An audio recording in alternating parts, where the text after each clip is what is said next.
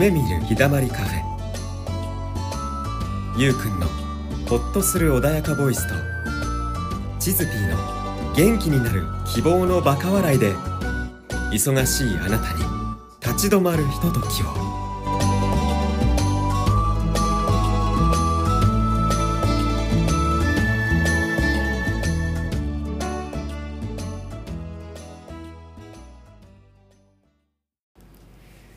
週もよろしくお願いいたしますゆうくんでございますはい、チズピーでございます。マーキュリーです。はいそして今週も千丸さんをゲストに迎えておりますよろしくお願いしますありがとうございま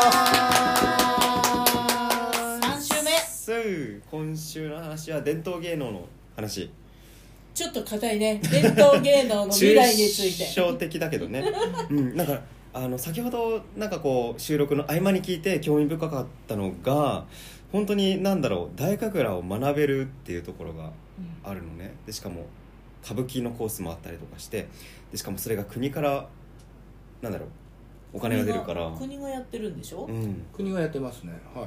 国というか、まあ、正確に言うと国立演芸場っていう、あの国立の、まあうん劇場が、うん。まあ、主催という形になってるはずですけれども、はい、演芸場がはい。そのスクールみたいのをやってるの？そうですね。国え。立演芸場国立劇場国立演芸場どっちだろう。まあまあまあ、うん。とにかくはいはい。えーはい。そこで大神楽は学べる。そうですね。ただ毎年募集してるわけじゃなくて、しばらく募集が止まってたんですけれども、うん。えー、2022年の4月から今のその期何,、うん何期生だかわからないですけれども、うん。が始まったはずです。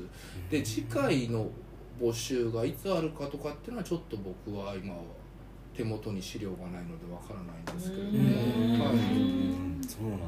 はい、だってそれってどこかで学ぼうと思ったら本当に何十万とか下手したら100万以上クラスのものだったりしますよね歌舞伎とかだったそうどうでしょうね。あの、うん。まあ結局株まあ大神楽に関して言えばなんですけれどもはい。大神楽をお仕事としたいとなった場合には、うん。手段として今や現役の大神楽師のところに行って「すいません大神楽やりたいんです弟子にしてください」っていううん。形、うん。もしくは今言ったその大神楽師養成コース養成講座養成コースっていうのがあるんですけれども、そこに入るかうん。いずれかしかないですね。そのなんだろう。弟子お弟子さんとして入る場合にもやっぱりそれぞれねかかるものとか期間があったりする。期間はかかりますけれども費用はかからないと思います。あそうなんですはい。ね、基本的には日本の、えー、どうなんだろうな。いろんなそのやり方されてる方がいらっしゃるかと思うので一口には言えないんですけれども基本的には費用はうん。さほどかからないように思いますけど。はい。そうなんですね。はい。なんかこう想像とはやっぱり少し違いますね。あのうん。学校とかっていうことではないので、はいはい、例えば話し家さん落語をやりたいとなったとするじゃないですか、でうん何々師匠の落語が好きだからあの何々師匠のところに弟子にしてくださいって言って弟子入りしたとするじゃないですか、はい。そしたらそこで何かじゃあ毎月費用が発生するっていうことは基本的にはないですね、はい、そういうシステムでやられてたうん。その師匠もいらっしゃいましたけれども。中にはいらっしゃるんですね。はい、でも基本的には、はい。はい、無償だと思います。おはい、ーはい、はい、はい。なんか今ちょっと大神楽スクールみたいな感じではい、検索すると結構いろんなところあるのね。あるありますか？うん、なんか独立行政法人だとか、ううん。はい。大神楽教室曲芸教室とか、へ大神楽曲芸教室やってますか？うん、募集開始、えっと、和文化継承委員会とかっていうのがほあってう。はい。そんなのも出てきたりして。多分それ短期じゃないですかね。その、うんはい、例えば一ヶ月とかのカルチャースクールみたいな感じのものはありますけど。カルチャースクール的な感じで1か月ぐらいであの習得できたりするもんなんですか？あのカルチャースクールでやってましたね。あのへそのカルチャースクール出身の大神楽師もいますよ。あそれでもなんかこう全然やっていいんですね大神楽師を名乗って。えー、とその後結局カルチャースクールがスタートで、うん。その後じゃあやっぱり本格的にやりましょうっていうことで何々師匠のところに行ってっていう流れですけど。あーあそうだよね、はい。ちゃんとやろうと思ったらそれじゃ済そうでまないよすね。ね最初はスタートがカルチャースクールっていう人もいます、そうよね、うんスタートがフロム A でもいいよね。うん。本当に。だからね僕なんか最初からもう金儲けしようっていう魂胆で入ってますからね。だからね歪んでるんですよちょっと。うん。自らをそんな風に。そうなんですよよくないんですよねそうでもね今検索したらね1234568番目に千丸が出てきたよ。8番目か。あでもスクールで検索してあスクールか。うん、スクールで検索したのに、はいうん、あせ8番目に千あでも出てくるんですね。うん出てきた。スクールやってなくても、うん、なんかそういうふうに出てきたね。るだから大神楽っていう文字だけでうん。そこへ入ってきたんだと思うんだなるけど、うん、他の人じゃないもんね、ううん。んそう他はだから、えっとスクールっぽいのが結構出てきてるけど教室とか。うんこういうところで教えてる方もやっぱりそのしっかりしていらっしゃる流派の方々なんですかねおそらくそうだと思います。基本的にそのアマチュアの大神楽師とかっていうのは存在しようがなくてそもそも職業として生まれたものなので、はい。はい、なのでもちろん趣味であの傘回しをやってますとかっていうような方はいらっしゃいますけれどもうん。あの趣味で大神楽やってますっていう方は基本的にいないはずです。はい職業であってほしいなと思いますけれども。職業なんだまあ聞いたことないですね、趣味でやってる方はね、はい。うん。そのなんていうか手品とかジャグリングとかそういうものとは違いますからね。そうですね、うん。あのやっぱいろんななんていうんですかね。大神楽っていう芸能のコンセプトがをも含めたものなので、うん。その曲芸大神楽の曲芸だけをやってれば大神楽をやってるっていうことにはならないっていう僕の認識なんですけれども、はい。これはまあ人それぞれ捉え方が違うので、うん。僕がなんかね強く言うことでもないんですけれども、うん。そういう立場でもないですから、ねなんかそのこれも収録前に言ってたようにあの神社にお参りに行かなくてもその奉納のものを見れば一緒に行ったことになるっていうふうに、そうですね。なるっていうの一個ありますもんね。伊勢神宮は須田神宮に直接参拝するそのお伊勢参お伊勢参りっていうのが、まあ、江戸時代に流行りましたと。うん。でもみんながみんな伊勢神宮に行けるわけではないと。お金もかかるし、うん。日数もかかる、うん歩きですからね当然、はい。なのでじゃあそしたら神社側うん熱田神宮伊勢神宮の方からじゃあ地方に出張しましょうと。例えば東京に出張しましょう。うん。獅子頭を持って、えーまあ、身分の低いあの神職の方って言われてるんですけども、身うん。身分の低いあの神官の方が獅子頭を持って東京に出張しに来てうん。獅子頭で役を払います、うん。そしたらもうあなたは直接伊勢神宮熱田神宮に行って神楽を奉納をしたのと同じご利益がありますよっていううん。コンセプトで始まった芸能っていうふうに言われてるんです、うん。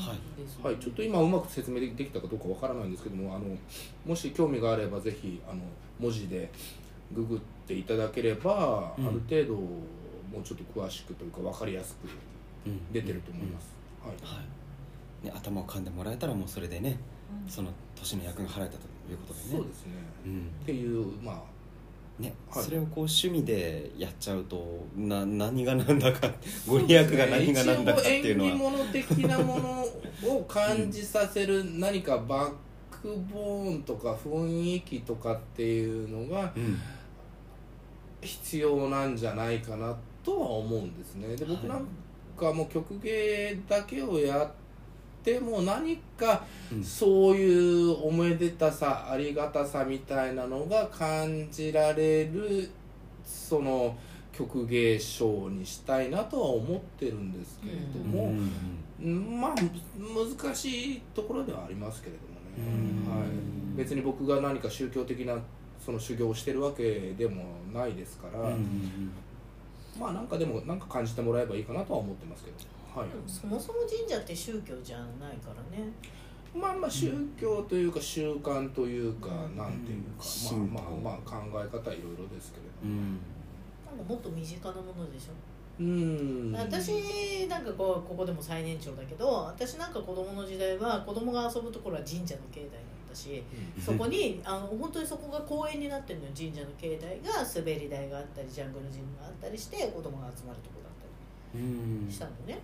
今はほら住宅整備が進んでそこにはあのどのぐらいの割合で公園がなきゃいけないっていうのが決まっちゃってるから公園っていうのが作られてるけど昔は神社だった。遊ぶとこって。うん、だから子供が遊ぶところであの地域ごとにあるところが神社だから、うん。あの特に神様がうんぬんとか、うん、とそのなんだろう宗教っていうより、えっと、なんだろうなこの土地の守り神っていう感じで点在しているたくさんいるものじゃない。あの西洋的な神様みたいにひねあのうん。一人とか、そういう頂点があってっていうんじゃなくてもうそこら中にあるものだったからあまり宗教的な感覚はないよね。うん悪さするしね。子供が神社遊び行って悪さするからね、うん、なんかそういう感じで宗教よりもっと身近だし前のねゲストさんがキリスト教だけどあの神道はどうだからしその中の一つがキリスト教だよみたいなことを言っていたんですよ。だから、うん。あのおもっと大きなくくりが神道だっていう話はしてましたね、うんうん、だからキリスト教もやるけど神道もやうんうん。自由でいいと思いますよるその辺は、ねうん。うん。そういう自由さがそのなんだ神社っていうところにあるよね、うん。うん。ね、なんかこう考え方はねいろいろそれぞれあると思うけれども。うん。なんかそんなでもそれでもこう身近なありがたさっていうのはやっぱり神社にはあるしそのご神事とか、でお祭り囃子とかって子供の頃って結構楽しみにしてたんだったり、うん。ね、屋台が出たりさ、ああ屋台楽しかったね。するわけじゃない、うん。うん、でそこにだから宗教ってあんまり関係ないじゃん。うん。なんかみんながそのまあほら行事的には例えばそのうんとなんだろう法然祭りだとか、ななんかのうんとあるんだろうけどそういうことではなくてみんなで集まって楽しんでワイワイするみたいなのが結構神社にはあったと思うんだよね。その一つが多分その神楽。うん。お神楽を見に行ったりするわけじゃない。なんかお祭りがあるとひょっとかが踊ってたりするじゃない、うん。でお囃子が鳴ったり。あれもだって神楽でしょ？結局。そういうとこから来てるんだと思うからね。なんかこういうのが日本人なら伝わりやすいだろうけど海外でどのぐらいそういうのって受けるのかなってちょっと思ったりしたんだけどね。でやっぱりこういう伝統芸能になるんでしょ？そうですね。まあうん伝統芸能まあ何年やれば何年続けば伝統芸能っていうのかわからないですけれどもはいき割と長く続いてる芸能ではありますね。うんですよね、はいってお神楽はお祭りと一緒だもんね、何百年っていう例えばちょっと古い文献とかを見たきは僕は見たわけではないので何とも言えないんですけれども江戸時代には割と今僕たちがやってるような形にはなってたんじゃないですかうね。んはい。若い人っているんですか？若い人いますよ。あの20代の方ももちろんいらっしゃいますいしあのね世代が1個空いてまして、その師匠って言われてるクラスの人たちがおおむねな7080うんなんですね、うん。もう今となっては、でその一つ下の世代がちょっと空いちゃってるんですよ、50 60代の方とかが多分あいるのかな60代。あのーちょっと空いてましてその下40代30代20代はいますね。あうん。20代いるんだね、はい。でこれはあの関東でやってるうん。関東で大学らをやってる人の話に限定してますけども今は、うんうんあの伊勢の方でやってらっしゃる方はまた別で僕もあまり詳しくないのでそこは今話は置いておきます。うんはい。その大神楽をやってるその神楽市はい。徳芸市はい。は全国にいるも全国に以前はあの全国にいたみたいです、のなの、はい。全国といってもその全国都道府県全部にいたというわけではないと思うんですけれども、はい、割と広範囲に散らばってたみたいなんですね、うん。でも今は伊勢を中心にやってる方とうん。東京を中心にやってる方、うん。えー茨城県水戸を中心にやってる方ここに集約されてるような気がします。うん。はい。はい。なんかあんまり南の方あんまり北の方っていうイメージがなくて。はい。以前はいいらっしゃったみたいですあそうなんだ、はい。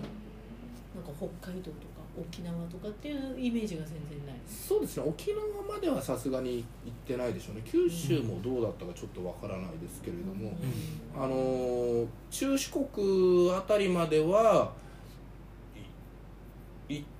ってたのかな？その芸能大神楽ををなりわいとする人たちがそこに居住したかどうかは別にして、うん。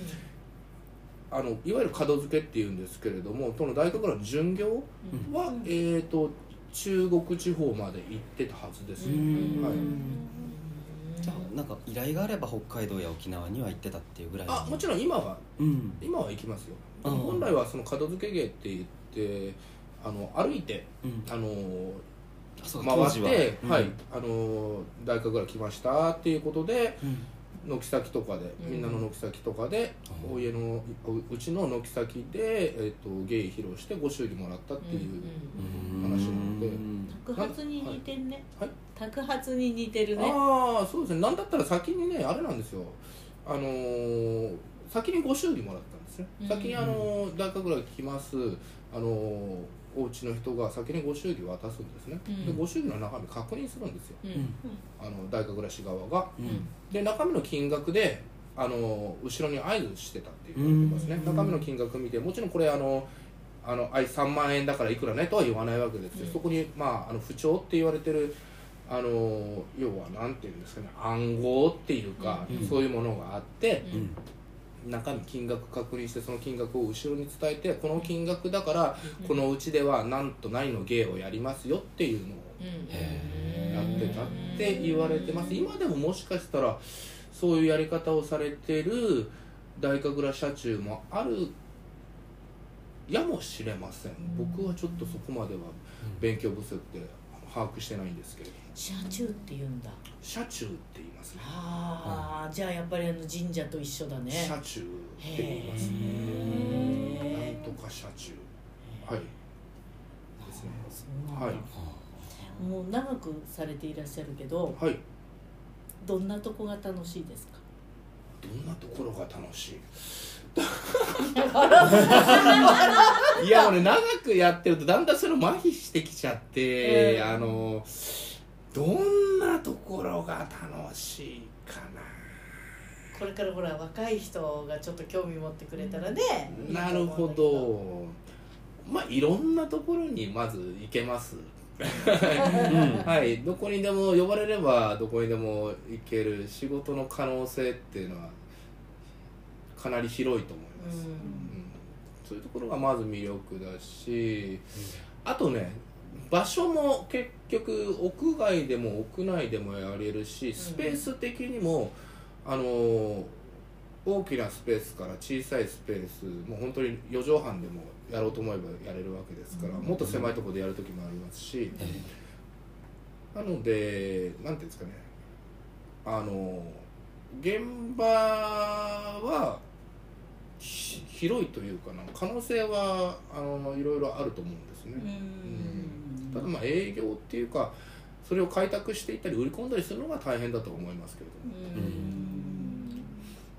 芸能だもんね、はい。例えば曲芸が好きで曲芸をやりたいっていう人にとってはあのいろんな段階があるのでしあの簡単な曲芸っていう言い方もちょっと変なんですけども一つ一つステップアップしていくそういうのが好きな方にも向いてるかもしれないですね。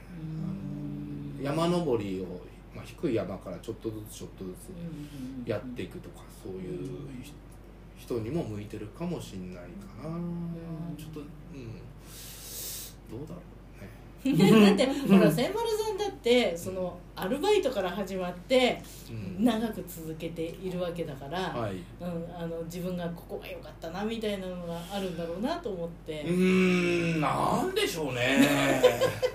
僕始めたのが遅かったのでもうなんていうかちょっとある意味最後の選択肢かなっていうかここは最後の賭けかなと思ってた部分もあったんですよね。それ以前はなんかいろんなことを考えてたっていうかなりたいものとかっていうのも当然あったんですけれどももう278の時に関わり始めたのでもうこれでそろそろなんていうかねあのこれを職業にしないとやばいんじゃないっていうところもあったのでちょっとなんかあのねなんていうんですかねあんまりポジティブなこういう意見が言えなくて申し訳ないんですけれども、うん、なんとなくだから出会いがあったっていうことですよねでもね、はい。もうこれはじやりたいって言って始めたわけじゃないんですよ、そこがね微妙若干僕もそこの辺がなんかコンプレックスっていうか あのーあるんですよ。あのーなんていうか劣等感っていうか。えー。このこの仕事に対してあの始ま始めた理由があまりなんていうのかなあの誇れないっていうか。えー、えでも長く続けててしかもご神事に関わっててそれを海外に発信してるって すごいことだと思うんだけどな。確かあのなんていうんですかね。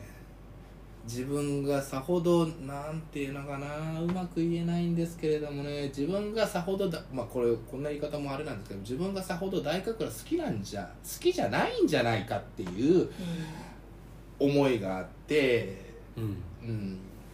あんまりだからね大神楽がどうとかこうだとかっていう立場じゃないかなっていうのはあるんですよね。で実際ほら僕もそういうなんかなんたらなんたら車中のなんとかとかなんとか流のなんとかっていうところにはもう今所属していないので、あまりその大神楽とは大神楽とはっていう話はできないなっていうのはあるんですね。それ言っちゃうと、あのなんでお前がっていう話にもうんなる、なるやも知らんので、うんうんはい。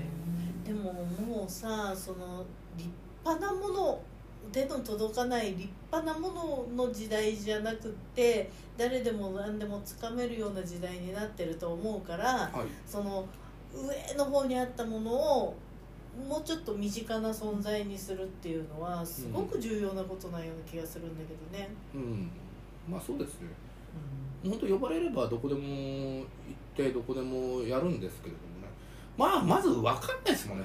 だ大神楽っていう言葉知らないと大神楽ってググんないじゃないですか。うん。だからどうやってみんな僕を見つけてくるんでしょうねなんかね。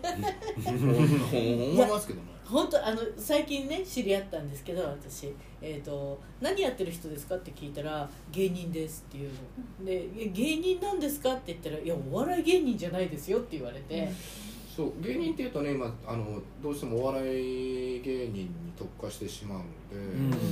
まあなんかでも説明するの話長くなるしな。確かに難しいかも。で大神楽やってるんですって言ってもまたそこから説明しなきゃいけないじゃない。ですかだから曲芸やってるんですとかっていうようなことでさらっと言ったりはしますけれどもね、でも曲芸ってもし言われてたらなんか大道芸を想像してたと思う。そうですねうん大道芸っていうくくりがこれまた難しい話でその僕たちも大道芸やる時あるんですよ。僕たちで、僕も大大道芸やる時あるんですね。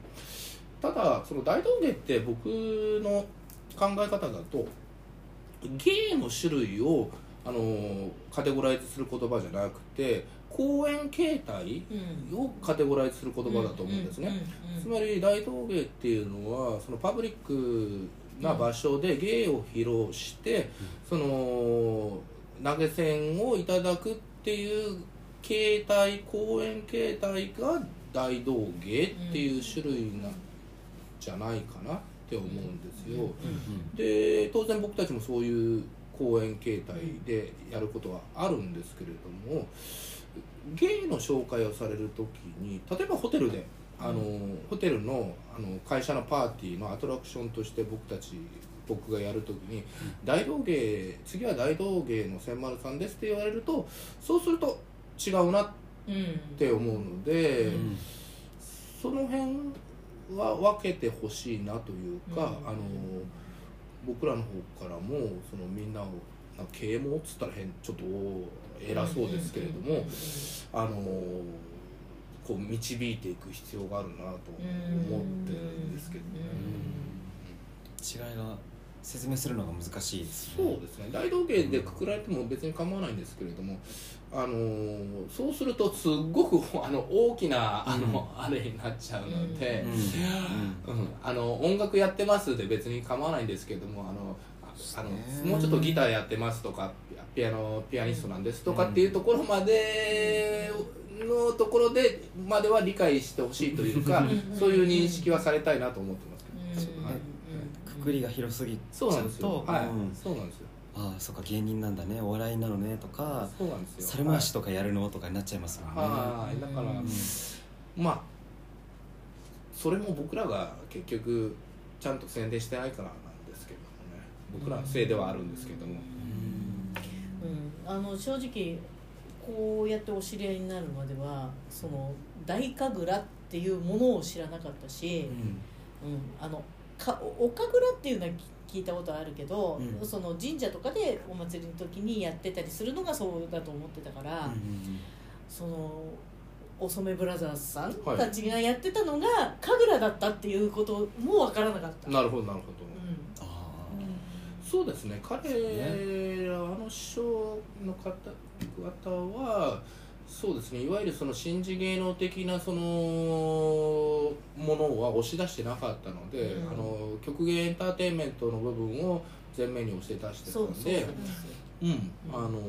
そういうもんだっていうふうに思われてるかもしれそうないですね。本当にだから大道芸の一部みたいな感じ、それこそ曲芸みたいな感じでしかなかったよねイメージ的には。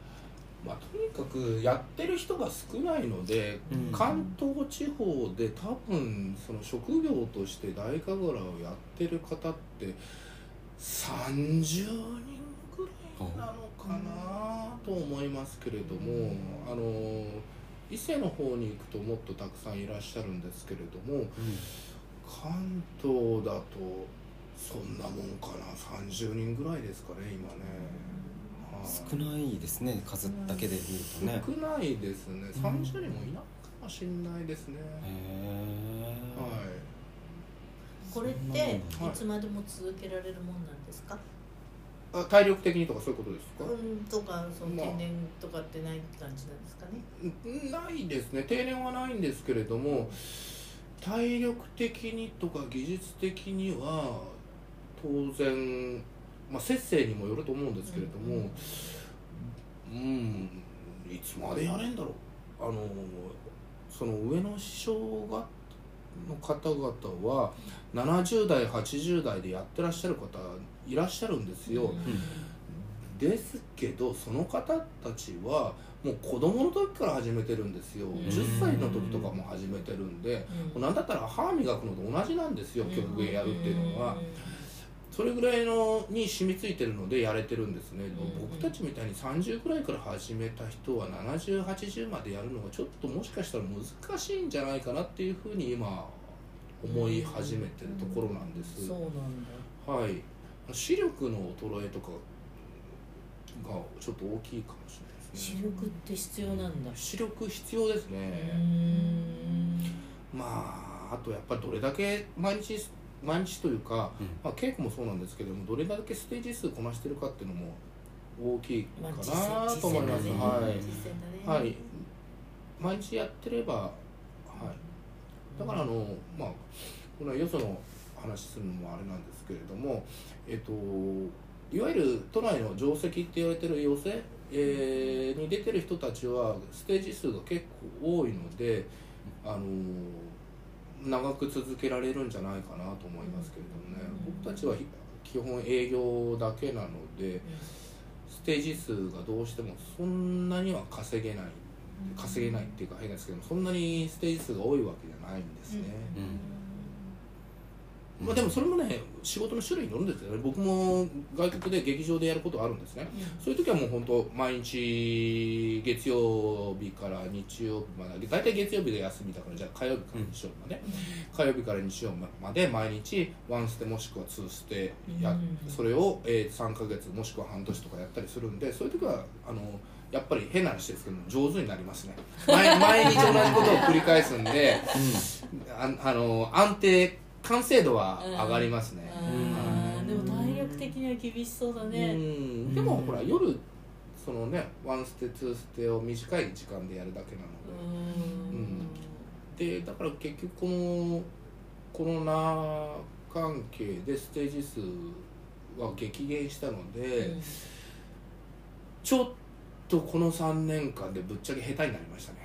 あ体感で変わるんだそうですやっぱり、ね。はいなのでどうしようかなっていうね、ー大丈夫かこれでって。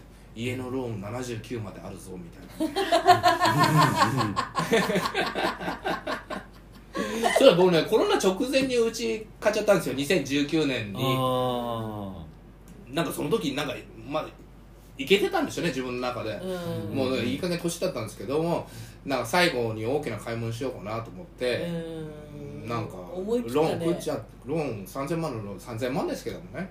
あの組んじゃったんですよ。7980までかな、じゃあそこまで働かなきゃじゃん。どうすんのっていう。ね でもほら今のやつってあのあの断診っていうあの要は保険に入ってて、亡くなったらその時点であのローンはチャラになるんですけどもね、ーうん。はい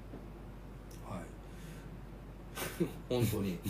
まさかこんなことになると思ってなかったんでこんな、こんな世の中になると思ってなかったもんですから、でもまた少しねあのコロナの考え方変わってきたり落ち着いてきたり特に海外なんかはね、うん落ち着いてきてるから。そうですね。海外頼みですね。僕2023年も、うん。あの日本の閉塞感がやっぱりね外国から帰ってくると、ん。やっぱり閉塞感感じますねうーん。そんな違うんだ。そうですね。僕日本好きなんですけれども、いやーこのコロナに関してはつ辛い。日本は辛い、うん。うん。うんはい。向こうからすると結構いぶかしがられてるっていうのは感じるんですよね。そう。この状況うん。2022年のまあこのく暮れですけどもね。うん。どうなんでしょうね。などどのやり方が正しいのかわからないん。ですけどね正直その。うん。うんうんうんえーでもこのまんまずっとはいかないんじゃないかなと思うから、うん。うんどこかで何かが変わるんだろうなとは。ね。うん。思うよ。ん。でこんな長くなるとも思ってなかった。そうだね。うん。そうですよね、うん。長いよね。長いですね。なんかそれをこう無理やり続けてる感はあるけども、うん、どこかで。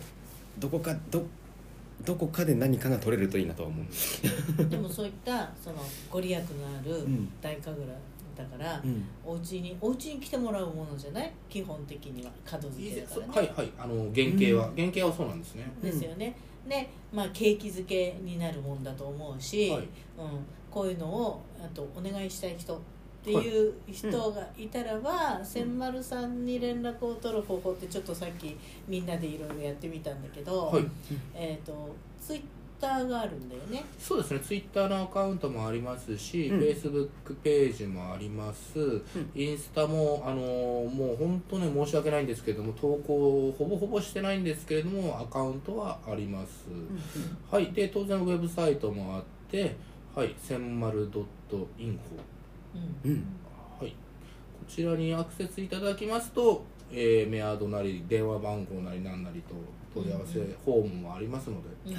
ぜひうん。お声掛けいただければと思います、ね、はい。もうこういう景気のいいことしないとねなんかその閉塞感がぶっ飛ばないとさ。そうですね、うんぜひお願いします。千丸ドットインフォですね。はいはい。千丸ドットインフォ。はい。ツイッターはアットマーク千丸アンダーバー JP ですね。正解です。うん。はい。素晴らしいそうですね。R じゃなく R はい。R ですね。で L じゃなくて LINE ねがいい方の公式の方で、うん。えっと漢字で千丸さんあの千人の千に、えっと砲丸投げの丸ね。方眼投げのあるね。ガンの方ガンのガンの。ね。せいろがんのガン。せいろがんのガンね。ですると,、えっと公式の LINE が出てきます。はい。うんうんうん。うんそうですね。なのでそういったところからお知らせいただければ。はい、ツイッターの方もね、あのーメニューの方開いていただけるとお問い合わせこちらっていうの方に途中あったりするのでそちらもね見ていただいて、はい、おつなつながっていただけたらと思います。はい、はい。何か言い残しはないですか？言い残し。言い残し、ねいっぱいあるような気もしますけれども、うんこんなとここれぐらいにしておきましょうかね。まあね、の活動が結構海外のねご予定はあるので、ね、そちらをっていうわけにはなかなかね視聴者の方にはあれですから、うん。うん。そうですね。なかなかねあの皆さんにじゃああのきここここでやるんで見に来てくださいって言えるような現場が意外と少ないんですよ。あのなんかプライベートな空間が多いもんですからやりましょうって、ねですね、はい。ですけどもあの、ウェブサイトにや予定とか出てますんで、うん。あのうん。もしはい身近なところで何かありましたら、ぜひ見に来てください。はい、はい。であればお問い合わせください。ということでございましたはい、はい。3週にわたり千丸さんありがとうございます。本当お正月から本当おめでたいお話で、ね。よかったです。ありがとうごあざいます。りがとうございました、はいありがとうございました。ありがとうございました、はいありがとうございました。千丸さんでした。